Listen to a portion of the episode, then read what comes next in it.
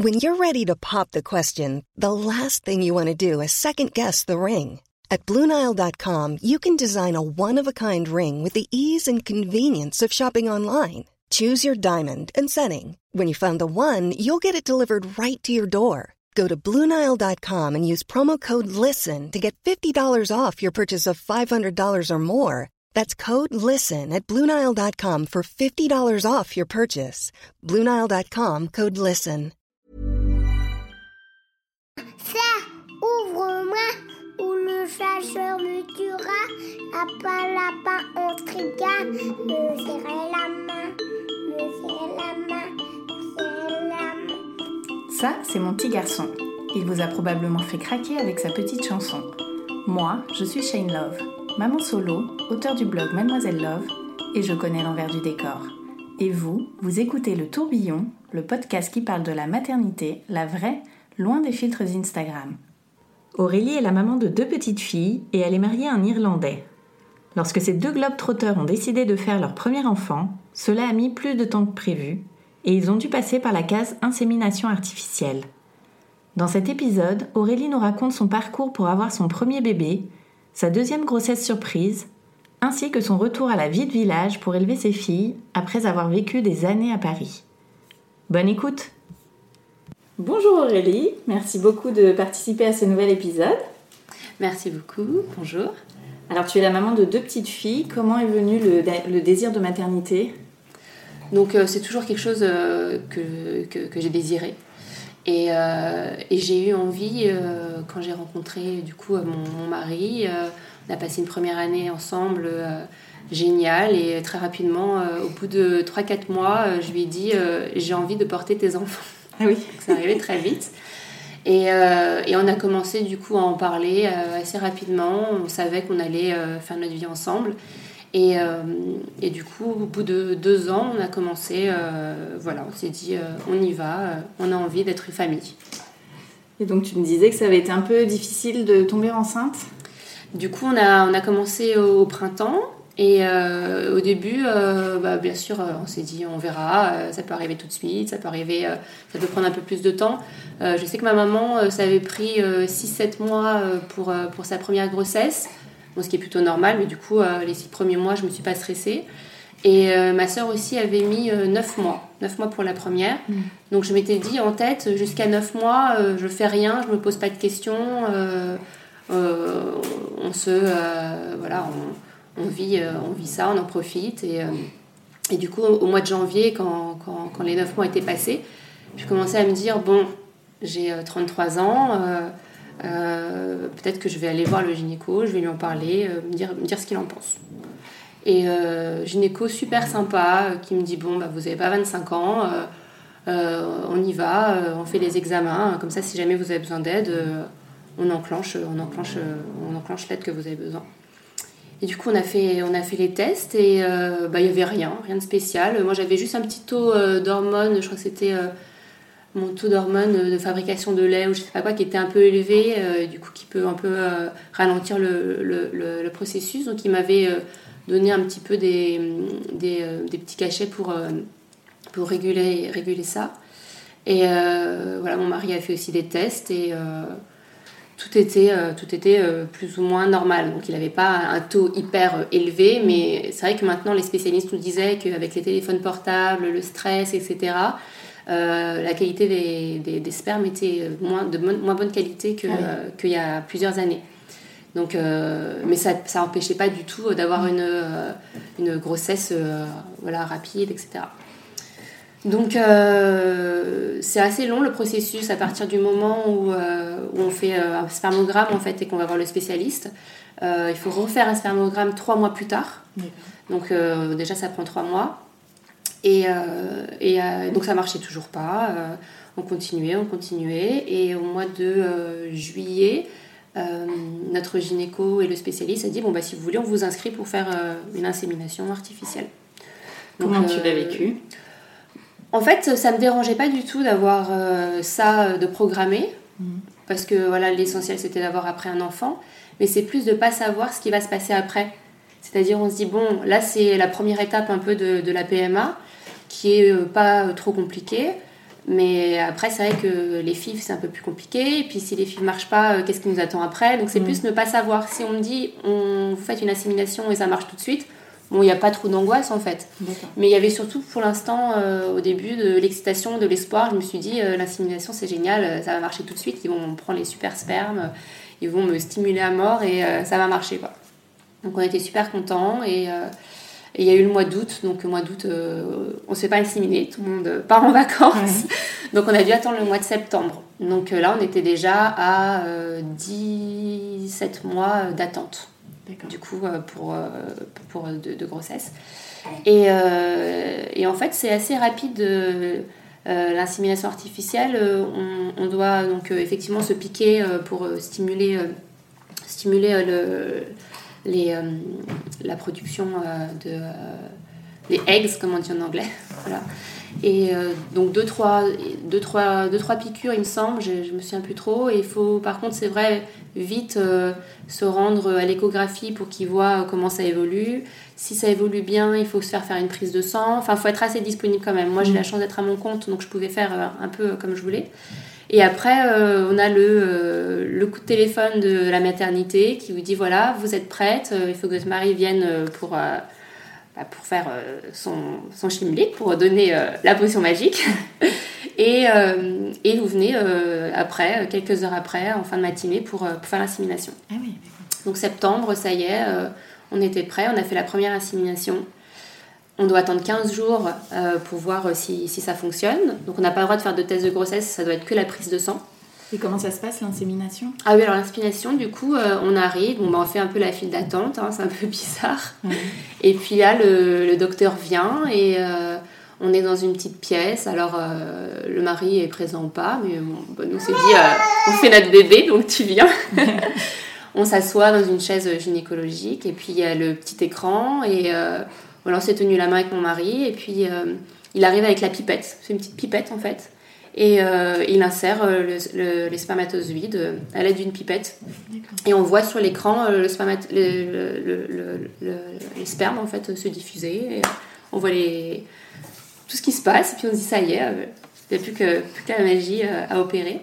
Et après ils nous disent de rester un petit peu allongé, euh, 10-15 minutes. Et ils disent vous n'êtes pas obligé, mais voilà, si vous voulez vous reposer un peu, discuter. Et puis après, il me dit surtout vivez votre journée comme si de rien n'était, n'y pensez pas. euh, Vous pouvez courir pour prendre le bus, euh, vous pouvez éternuer, vous pouvez tousser, euh, vous pouvez sauter. euh, donc voilà, il était super sympa. J'étais persuadée que ça allait marcher. Ça se passait en clinique? Ah oui, j'étais au Diaconesse. Ils ont été géniaux au Diaconesse.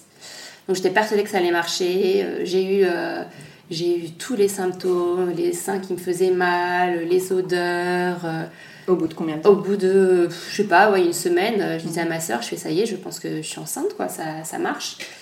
Et euh, on voulait partir s'installer à Nice et on devait partir en, en week-end. Et on avait pris euh, les, les résultats de la prise de sang avec nous dans l'avion. Et on voulait en fait ouvrir l'enveloppe à Nice. Euh, et euh, l'avion avait du retard, donc ça a été retardé de 3-4 heures. Donc on avait on transpirait dans l'avion, on voulait ouvrir cette enveloppe. On s'est dit on ouvrira quand on sera à Nice euh, dans, dans, la, dans notre chambre d'hôtel. Et là on a ouvert et c'était négatif. Donc là tout s'écroule. Euh, Moi j'ai pleuré. C'était vraiment euh, une grosse déception parce que un fort désir d'enfant et puis surtout de se dire mince, si ça ça marche pas, comment on va faire? Quelle est la solution? Ça marche pas naturellement, on n'arrête pas. Voilà, euh, on essaye de ne pas y penser, ou alors on y pense, on fait ça euh, plein de fois, ou alors on fait, euh, comme les spécialistes nous disent, de le faire que deux fois par semaine et se détendre. Bon, ça marchait pas. Euh, le point positif, c'est qu'on se dit, bon, le jeu recommence tout de suite 15 jours après, en fait. Donc on a ses règles, et puis après on recommence, on se refait piquer, ça, on, on remet le processus en fait en marche rapidement. Donc il y a l'espoir qui revient tout de suite. Euh, donc on a refait les piqûres, etc. Là, euh, je me souviens que j'avais même, euh, parce qu'il faut normalement les piqûres un peu à la même heure, il faut respecter. Là, j'avais pas fait les piqûres à la même heure, mon mari était pas là à un moment donné, c'est ma soeur qui l'avait fait, on savait pas si c'était bien fait. Euh, Je m'étais cachée euh, dans la salle de bain parce que j'avais des copines qui étaient, euh, là pour dîner et je voulais pas forcément en parler à tout le monde de, ce qu'on était en train de, de vivre pour pas qu'il y ait trop de questions, de pression et que tout le monde attende alors ça marche, ça marche. Et euh, donc là, j'ai fait les choses un peu plus brouillon. Et euh, pareil, euh, insémination qui s'est passée de la même façon. et là, il n'avait pas mis l'écran cette fois-ci. J'ai dit, ah mince, on n'a pas, on pas fait l'écran. Et puis, c'était un peu plus brouillon, c'était un peu moins. c'était au même endroit? Même endroit, oui. Et puis, du coup, je ne rester assise, je suis tout de suite partie. Et puis, le, après, je suis partie, j'ai déjeuné avec une copine. Et le soir, on a eu un, dîner. Et puis, et puis voilà, j'avais pas de symptômes. Et puis, et puis, et puis là, ça a marché. Donc, euh, deuxième assimilation, on a eu de la chance, ça a marché. Tu l'as su combien de temps euh Deux semaines après, du coup, pareil, euh, la, la, prise de sang et, et on l'a su et c'était c'était le bonheur. Mais pareil, après, on se dit, bon, il faut faire attention, il faut que ça tienne. Et puis, on partait à Oman, en fait, en, en, vacances, deux, trois jours après. Et, euh, et, voilà, et du coup, on, s'est dit, bon, on va pas faire de 4x4 dans le désert, on va pas faire. Quand même, c'était, précieux. C'était attendu, ça faisait, ça faisait 18 mois, donc c'était le temps de deux, grossesses, donc on, mm. était, euh, on était sur un petit nuage. Et alors, comment s'est passée cette première grossesse? Super bien, à part que j'étais euh, très malade. J'ai eu de, de grosses nausées, pas trop de vomissements, mais enfin deux trois fois, mais vraiment de très fortes nausées avec euh, l'impossibilité de manger, euh, tout me dégoûtait, euh, c'était vraiment... ça a commencé vraiment à 5 semaines comme ils disent, à 5-6 semaines. à tel point qu'à un moment donné, j'ai appelé une médecin. Et une énorme fatigue, en fait, j'avais même du mal à marcher. Mm. Donc j'ai appelé ma mère qui est venue s'occuper de moi, je pouvais même pas descendre faire les courses, hein, c'était bizarre, j'avais vraiment zéro force à tel point que je me suis dit je vais avoir le même problème que Kate Middleton. je vais avoir, euh, je sais plus comment ça s'appelle, quand, on, euh, quand vraiment on est très très malade, on a des grosses nausées, et elle avait été hospitalisée, etc. J'ai appelé ce médecin pour qu'il vienne en lui disant Je pense que j'ai le même truc que Kate Middleton. du coup, euh, il est arrivé, je me suis assise dans le couloir tellement j'avais pas de force, et il me dit Oh là là, autant que ça, autant que ça. Et là, je me suis mise en larmes, et il a plus fait une séance de psy qu'une séance de docteur. Il m'a dit C'est normal. Je lui disais Mais mon corps est nul, j'y arrive pas. Enfin, il n'a pas de force, je vais pas réussir à, faire grandir un bébé, euh, je suis nulle. Et puis il me dit, mais c'est tout à fait normal ce qui vous arrive. Reposez-vous, euh, chaque personne est différente. Euh, si vous n'arrivez pas à manger, prenez un petit bout de chocolat. c'est pas grave si vous ne mangez pas, parce que moi j'étais hyper première de la classe. je voulais bien manger, manger des bonnes salades, des bons aliments, etc. Mais je pouvais rien manger. Je mangeais des crêpes euh, à la béchamel et au petit jambon au petit déjeuner, euh, des trucs surgelés. J'avais envie de trucs pas bons, quoi. Enfin, il y a des personnes, enfin, c'est très bon, mais c'est pas bon pour la santé en soi, euh, la nourriture surgelée, etc. Le matin, je mangeais des pizzas. Quand ma mère est venue, je lui ai demandé qu'elle me fasse des escalopes à la crème et aux champignons le matin, quoi. Tu voulais du gras, quoi. Ouais, je voulais du gras. Mon corps demandait du gras et c'était vraiment le challenge, c'était de se trouver, dès que je me réveillais, ce qui allait me donner envie de manger parce que si je mangeais pas, j'étais malade. Quoi. Mm. Donc ça, c'était dur et ça a duré 4 semaines, 5 semaines. Et après, génial. Super, rien à dire. C'était un grand bonheur. Euh, j'ai eu une fois un tout petit saignement, mais c'était. Euh, j'ai appelé les diaconesses qui sont super, qui sont 24 heures sur 24 à notre écoute, qui m'ont dit c'est rien. Euh, voilà, on a quand même annulé. On avait un week-end à, à Copenhague qu'on a annulé parce que je me suis dit je veux pas prendre de risque, mm. rien du tout. J'ai un tout petit saignement, donc je, me suis un peu reposée. Ils m'ont dit c'est peut-être un peu la fatigue. voilà. Mais ça s'est super bien passé. Et au bout de la cinquième écho, on commence à acheter euh, les affaires, on se projette. Et euh, ouais. Tu avais un suivi particulier du fait d'avoir été inséminée ou pas du tout? Non, pas du tout. D'accord. Non, pas du tout. Euh, non, après on est vraiment. non, pas du tout. Et donc tu accouches de ta première petite fille oui. qui s'appelle Georgia Blue. Voilà, Georgia Blue. Euh, est-ce que tu t'es sentie euh, tout de suite à l'aise dans ton rôle de maman? Ah oui, moi ça a été euh, naturel, ça a été une évidence. Et alors par contre, j'ai un peu pas été déçue de la première rencontre, mais tout le monde me disait tellement c'est génial, tu vas voir le voir son enfant la première fois, c'est tellement d'émotions, etc., que je m'attendais à un bouleversement émotionnel et que mon mari a pleuré. Et moi, je le regarde, je me dis, mince, je pleure pas. et du coup, le fait qu'il pleure lui, c'est ça qui m'a fait pleurer. Mm. Mais par contre, pour ma, deuxième fille, du coup, quand je m'attendais à moins, euh, à moins euh, quelque chose de magique, là, la rencontre a été plus magique finalement, parce que j'avais moins euh, d'expectations, comme on dit en anglais. C'est horrible, Jean-Claude Van Damme, je parle moitié anglais, moitié français avec mon mari irlandais. Mais voilà, donc tu avais moins d'attente euh, pour la J'ai moins d'attente et j'ai allaité tout de suite. J'ai eu la chance, ça s'est bien passé. J'ai allaité 15 mois. J'ai, oui, ça a été un peu l'évidence. Ça s'est très bien passé. C'était un vrai désir d'allaiter longtemps? Oui. Oui, en fait, c'est même pas que c'était un désir, j'avais l'impression que j'avais pas d'autre solution. Mm. Pour moi, c'est tellement quelque chose de naturel, c'est tellement ce que la nature propose j'ai l'impression qu'en fait, un biberon, pour moi, ça me semble bizarre de voir un enfant avec un biberon. Mm. Donc, j'ai même pas. C'est comme s'il n'avait pas d'autre solution, en fait. Donc, euh, je me suis même pas posé la question. Et j'ai eu la chance que. j'ai eu un petit peu mal les, les 15 premiers jours, je me mettais la crème, euh, voilà, mais ça s'est très bien passé. Et donc, peu de temps après, tu, tombes, tu tombes enceinte, mm-hmm. euh, naturellement Naturellement. Alors, du coup, comme j'ai allaité Georgia Blue pendant 15 mois, j'ai arrêté, donc c'était le mois de novembre. Et j'ai eu mon retour de couche, moi, à la fin de mon allaitement. Je sais qu'il y a des femmes qui l'ont euh, pendant l'allaitement, quand on, on allait un peu moins les derniers mois, euh, juste le matin ou juste le soir.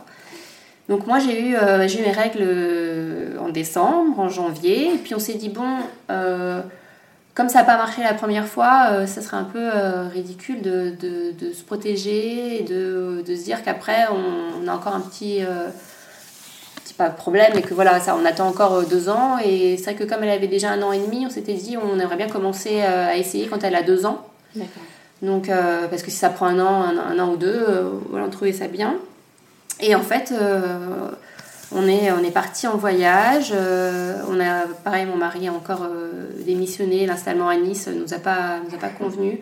Et on est, on est parti. Et, et du coup, j'ai pas eu mes règles la troisième fois et j'étais euh, j'étais enceinte. Donc, euh, alors que c'est pas comme si euh, on faisait l'amour tout le temps, comme pour Georgia Blue quand on essayait. voilà, on avait déjà un enfant en bas âge, on était fatigué, on voyageait avec elle, donc elle était, elle était souvent avec nous. voilà.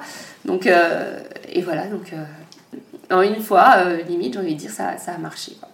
Et alors, comment tu as vécu cette, cette grossesse surprise?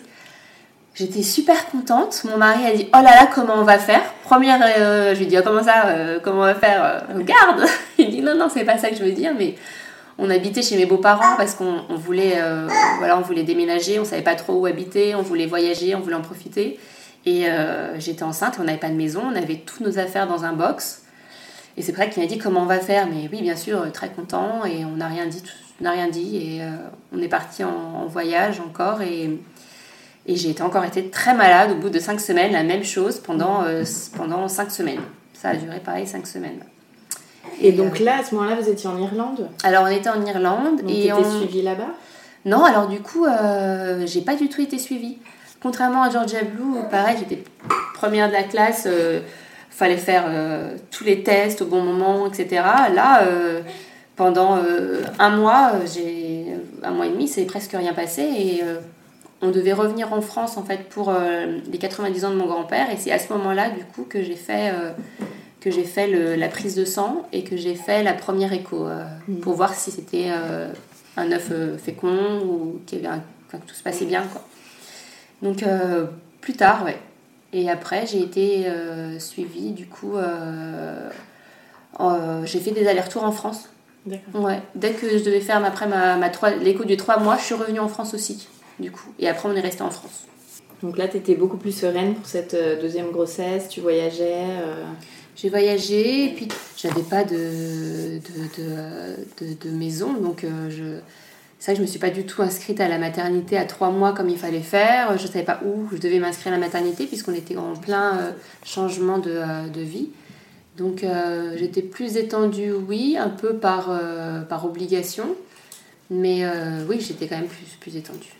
Et alors, tu as gardé euh, chacune de tes filles jusqu'à leurs deux ans, enfin en tout cas la première, la deuxième elle est avec nous là, sans mode de garde, c'était un choix. Euh.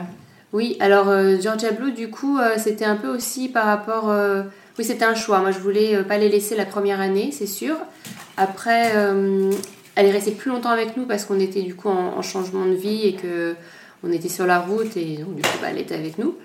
Mais euh, la première année, euh, Georgia, euh, elle est née au mois de juillet. Après, mon mari avait démissionné en juin parce qu'on voulait du coup s'installer à Nice et on, voulait voyager du coup avant, avant de s'installer à Nice en, janvier. Donc pendant six mois, on, est parti à Hawaï, en Californie, l'Irlande, forcément. Enfin, on a pas mal voyagé avec la, petite, la petite Miss. Et après, donc, on arrive à Nice. Mon mari a trouvé un travail tout de suite. Et en mois de mars, du coup, il, il a travaillé. Et je me suis retrouvée seule avec euh, Georgia Blue pour ces huit mois. Donc, euh, c'était un peu stressant pour moi parce que je connaissais pas ça, en fait, d'être seule. Euh, mon mari est beaucoup plus relax sur tout ce qui est santé. Et moi, tout ce qui est santé, c'est vrai que devenir maman, c'est aussi devenir infirmière. Et ça, c'est quelque chose que je m'attendais pas. En fait, j'y avais pas pensé. Donc, euh, de me retrouver seule avec elle, j'étais un petit peu stressée. Et puis, en fait, j'avais plus de clients. Et en janvier, février, j'ai été contactée. Et j'ai accepté en me disant, euh, je vais essayer de travailler à la maison quand même euh, en ayant Georgia. Et à 9 mois, voilà, elle a commencé quatre pattes, elle a commencé à être très vive. Je sentais qu'elle voulait un petit peu voir ce qui se passait ailleurs. Donc, j'allais dans des ludothèques pour voir d'autres enfants, rencontrer d'autres mamans. Et j'ai décidé de prendre une petite babysitter aussi qui venait à la maison. Et euh, comme ça, moi j'étais là, je pouvais l'allaiter, je pouvais lui donner à manger, mais j'avais quand même quelqu'un pour les temps de jeu. Mm. Donc je pouvais quand même travailler 3-4 euh, heures par jour avec la babysitter qui était à la maison. Donc oui, elle était avec moi, mais j'ai quand même un petit peu délégué à partir de 9 mois. Et du coup, à 14 mois, on avait trouvé une MAM, donc c'est une maison d'assistante maternelle. Et euh, c'est tout ce qu'on avait trouvé de dispo.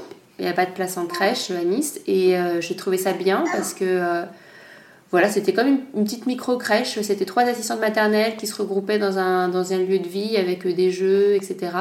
Et c'était un, garçon qui a gardé Georgia Blue parce que c'est tout ce qu'il y avait de dispo. Et puis on s'est dit, euh, pourquoi pas, c'est vrai, euh, pourquoi ça doit toujours être des femmes, etc. Mm-hmm.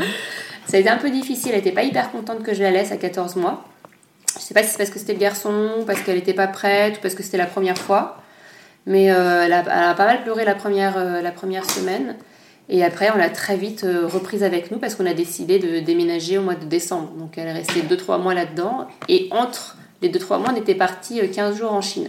Donc euh, il n'y a pas eu beaucoup de, temps. Et à partir de janvier, du coup, c'est là où on était un peu en vadrouille. Et on est arrivé du coup dans le sud de la France au mois de mai, juin. Mon mari a commencé à travailler en juin. Et en juillet, j'ai eu de la chance d'avoir une place en crèche. Donc elle avait deux ans. Et là, elle était plus que prête.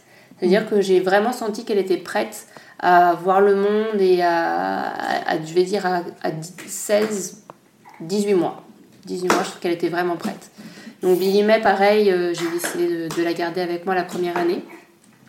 Pas, pas que à cause de l'allaitement, parce que j'aurais euh, tiré mon lait, même si je trouve que l'allaitement est contraignant quand on doit tirer son lait, parce que mmh. sinon je trouve que l'allaitement est très très pratique. Moi j'y connais rien en bouteille, en quantité, etc.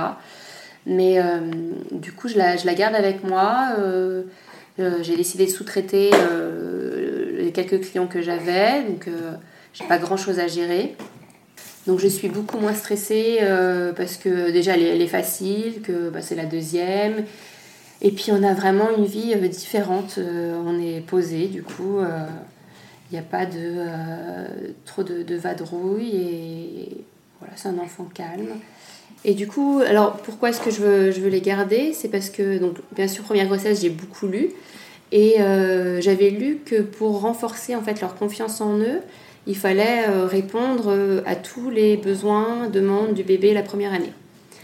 Que contrairement aux idées reçues, ils font pas de caprice et que s'ils pleurent, c'est parce qu'ils ont besoin d'être assurés ou voilà, d'être cajolés ou d'être où ils ont faim ou voilà, c'est soit physiologique, soit et, euh, et, en fait, le fait qu'ils soient très dépendants de nous la première année, c'est voilà cette théorie qui dit que la dépendance euh, est, est, bénéfique parce que c'est ce qui va leur permettre d'avoir toute la confiance en eux pour se dire voilà, je, je, suis rassurée, maman est là, on me rassure et maintenant j'ai très confiance en moi et je suis très indépendant.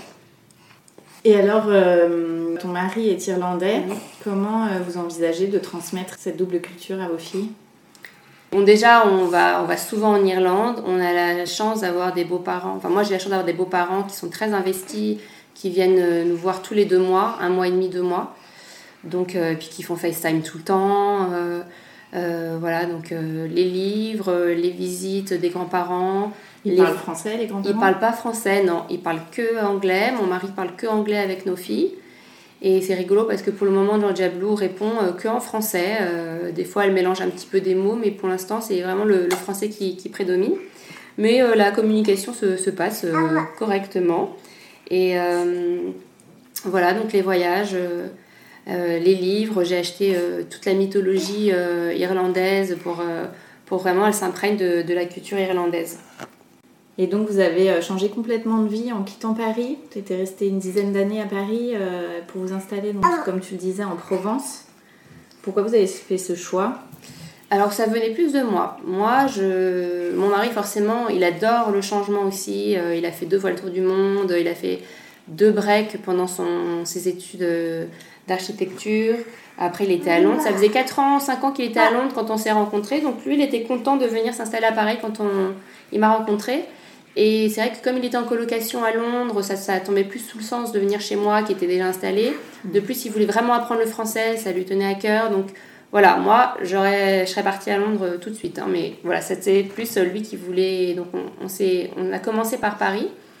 Et c'est vraiment l'année où moi, j'ai commencé à me sentir euh, claustrophobe à Paris. Je venais d'avoir 30 ans. Ça faisait 13 euh, ans que j'étais à Paris, ou 10 ans que j'étais à Paris. Et j'ai commencé vraiment à ressentir des effets euh, sur ma santé. J'avais des nausées d'angoisse le vendredi soir, si on n'était pas dans un train ou dans la voiture pour partir, c'était le drame. Donc tous les week-ends, on partait, c'était épuisant.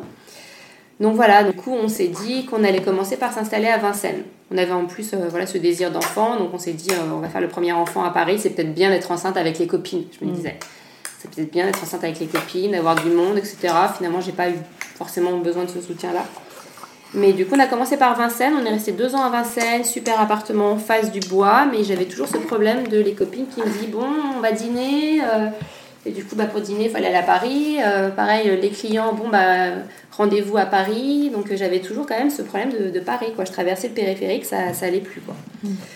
Donc euh, mon mari, ça faisait trois ans qu'il avait du coup bossé dans sa boîte. Et puis il était sous pression. Et voilà, on s'est dit, euh, on part quoi. On se mariait aussi la même année, en fait j'étais enceinte, parce qu'il m'a demandé un mariage au moment où on, essayait. Mm. Donc voilà, euh, pour préparer la naissance, préparer le mariage, euh, envie de changement, il a démissionné. Et on, moi, j'avais en, tête Nice. Nice, pourquoi? Parce que je suis née à Nice, non pas que je me sente niçoise du tout. Mais je trouvais ça bien parce que c'était proche de l'Italie. Et moi qui adore voyager, je me disais, tu te rends compte, on peut aller dîner en Italie et rentrer à la maison le soir. Il y a un aéroport international dans la ville qui est très accessible. Donc je me disais pour tes parents, il y a des vols directs de Dublin. Euh, et puis voilà, la mer. Euh, et on s'était dit, on arrive à Nice. Et il y avait en plus une opportunité professionnelle pour mon mari. Donc il y avait pas mal de choses qui faisaient qu'on s'est dit, on va à Nice. En sachant qu'on voulait quand même vivre dans un village après. Que lui et moi, on a grandi dans un village et c'est la vie qu'on a envie d'offrir pour nos filles. On a envie d'avoir une, ville, une vie de, de, village, euh, avec les fêtes au village, avec la boulangerie. voilà, mais on voudrait ne pas être trop éloigné quand même de la ville. Euh, et, Nice, en fait, on est arrivé en plein centre-ville. C'était très bruyant, très pollué. Donc, on, s'est, au bout de neuf mois, euh, on s'est dit, on, repart. Et là, on s'est dit, euh, on n'a qu'à vivre un peu une petite aventure. Comme toi, tu es irlandais, ça tombe pas de sens qu'on habite en France. Donc, pourquoi est-ce qu'on n'irait pas faire une petite aventure à l'étranger? Mais restons quand même en Europe pour la famille, pour si. Donc, on a sélectionné 5-6 pays qui nous faisaient envie on faisait une petite recherche sur euh, comment ça se passait les grossesses, euh, comment se passaient les accouchements, comment les écoles, est-ce qu'il y avait des écoles françaises, etc. On avait sélectionné le Portugal, la Hollande, la Suède, euh, Danemark, la Belgique aussi, parce qu'on avait des amis en Belgique, qu'on peut avoir des grandes maisons en Belgique pour pas cher. et puis voilà, on s'est dit on va aller passer un mois là, un mois là, un mois là pour voir si, si ça nous plaît.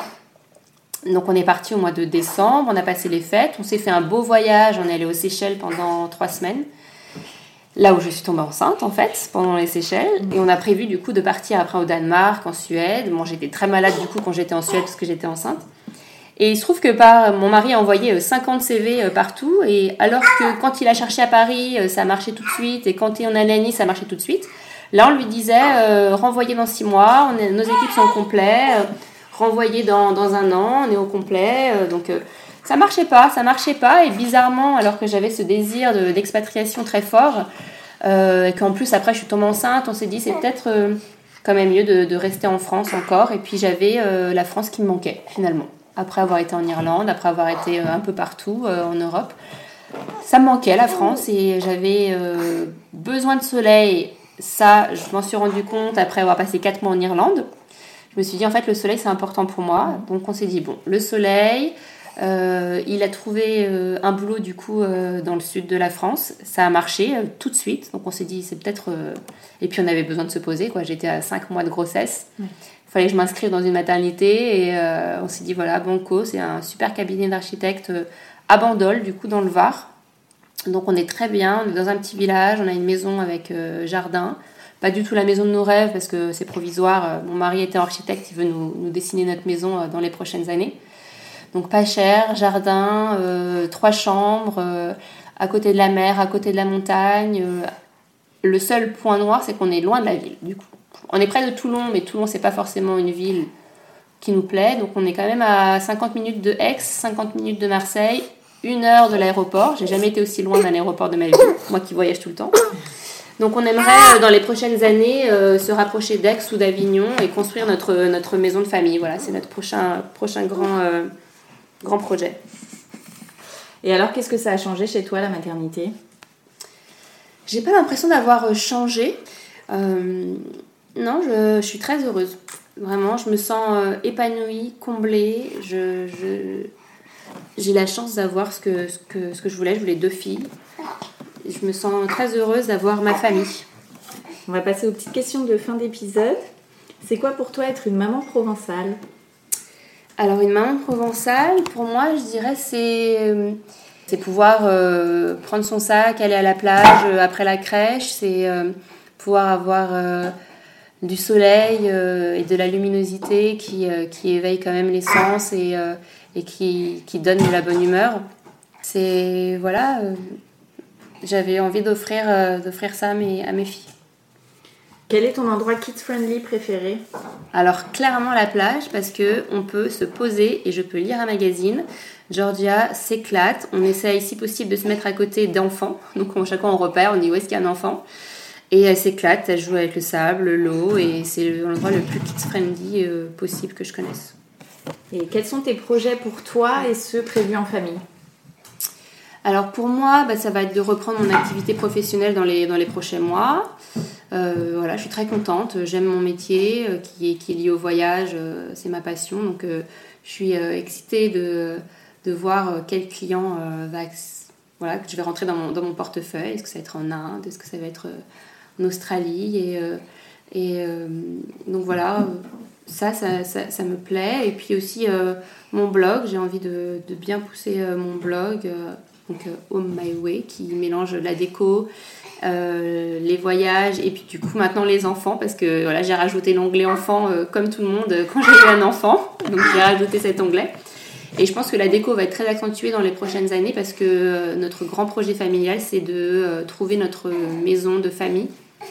Donc on aimerait vraiment maintenant on en a marre de la location on voudrait mon mari étant architecte en plus il veut soit trouver un terrain pour construire soit une vieille bâtisse provençale et voilà refaire quelque chose de moderne donc ça, c'est les deux, trois prochaines années.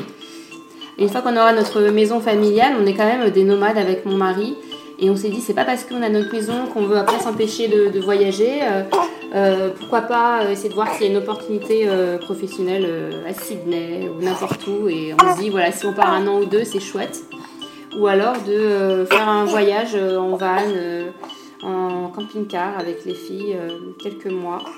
Mais euh, voilà, pour le moment, moi j'ai reboosté mon, ma, vie professionnelle. Mon mari va s'occuper de notre maison. Et, euh, et c'est déjà chouette. Merci beaucoup Aurélie. Merci beaucoup. Un grand merci à tous d'avoir écouté le tourbillon. Et vous le savez, si ce podcast vous plaît, n'hésitez pas à en parler autour de vous et à lui mettre plein d'étoiles sur iTunes. Pour échanger sur le sujet abordé avec Aurélie, je vous invite à retrouver la photo de l'épisode 33 sur Instagram grâce au hashtag Le Tourbillon Podcast et à laisser vos commentaires. À très vite pour un nouvel épisode!